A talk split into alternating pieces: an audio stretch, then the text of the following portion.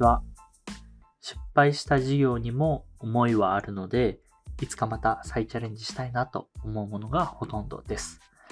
まあ、起業をしていくつか事業を立ち上げてうまくいかなかったものももちろんあります。まあ、そういったものもいつかまたチャレンジしたいなと思うぐらい、やっぱり根幹にある思いっていったものはあるので、うん、どこかのタイミングでまたチャレンジできればなと常にあのチャンスを伺っております。今日のニュースです。創業時の事業の再チャレンジ、アプリ作成のヤプリが SMB 向けの新プラン、ヤプリライトを発表。えー、ヤプリっていうのはアプリを簡単に誰でも作れるサービスを展開している会社になります。で、SMB 向けの新プランということなんですけど、SMB っていうのは中小企業とか中堅、個人事業主とか、そういった人たちを指すような言葉になります。えっと、何の略かというと、ちょっと待ってくださいね。えっと、スモールミディアムビジネスの逆になります。すいません、僕もちょっと英語、あの、スモールミディアムビジネスですね。はい。で、彼らももともとは本当にその中小企業とか個人があの簡単にアプリを作れたらいいよねっていうところから、あの、事業をスタートさせたらしいんです。ただ、まあ、彼らが始めた当時、まあ、2013年創業らしいんですけど、やっぱその当時は、まあ、そもそも、その、アプリが一般的でもなかったり、アプリを自分たちで立ち上げるっていうのが、まあ、主流な時代ではなかったので、まあ、市場としてはうまくいかず、あの、当初作ったサービスっていうのはなかなか軌道に乗せられず、まあ、それをエンタープライズ型で、大きな企業様向けに変更したところ、うまくいったっていうような経緯があるそうです。そこから、えっと、上場まで果たして、今は600社以上が導入していると。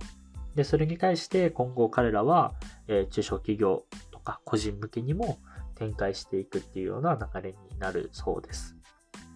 ね、本当になんか、こういった、その、思いとしては、多分、誰もが簡単にアプリを作れる。まあ、そういった思いだったのかなっていうふうに想像はするんですけど、まあ、そうすると、まあ、もちろん使ってもらいたいのって個人であったりもすると思うんですよ。ただ、市場がまだそうなってないとか、まあ、何かを作ろう、起業をしようという人は何か課題を見つけて、その課題に対しての解決策を事業を作る。っていう場合においてやると、まあ、社会が求めてる解決とは限らない場合ってあると思うんですよね。今回のケースで言っても、市場はまだ自分でアプリを作るっていうところを望んでいなかったからうまくいかなかったと。で、それが時代が経って、2013年から今22年なので、え、ー、と、9年、まあ、約10年経って、やっとこういったものも成り立つというふうに判断して、再度チャレンジしたと。まあ、これって本当になんか、もう痛いほど僕もわかるなと思ってて、やっぱ自分が欲しいが社会に認められる、欲しいと思ってもらえるとは限らないので、このタイミングとか、市場が成り立ってるのかとか、この感覚値って本当に事業を作っていく上で成功の鍵だなと思います。で僕自身やっぱりここの感覚値もまだまだ疎いなと自分自身思うので、本当にいろんな業界、いろんな人との交流を重ねて、まあ、ここの感覚値を磨いていくっていうことは事業を成功させる、させる上でもとても重要なのかなと思ってます。まあ自己満足、僕が欲しいから僕が作るであれば何でもいいんですけど、それを一人でも多くの人に使ってもらいたいと思うのであれば、やはりその皆さんが望む、皆さんの課題のペインが大きいところからまあ、チャレンジするっていうのが、やはりセオリーかなと、今でも、あ今、今なら強く思います。本当にこうやって、あの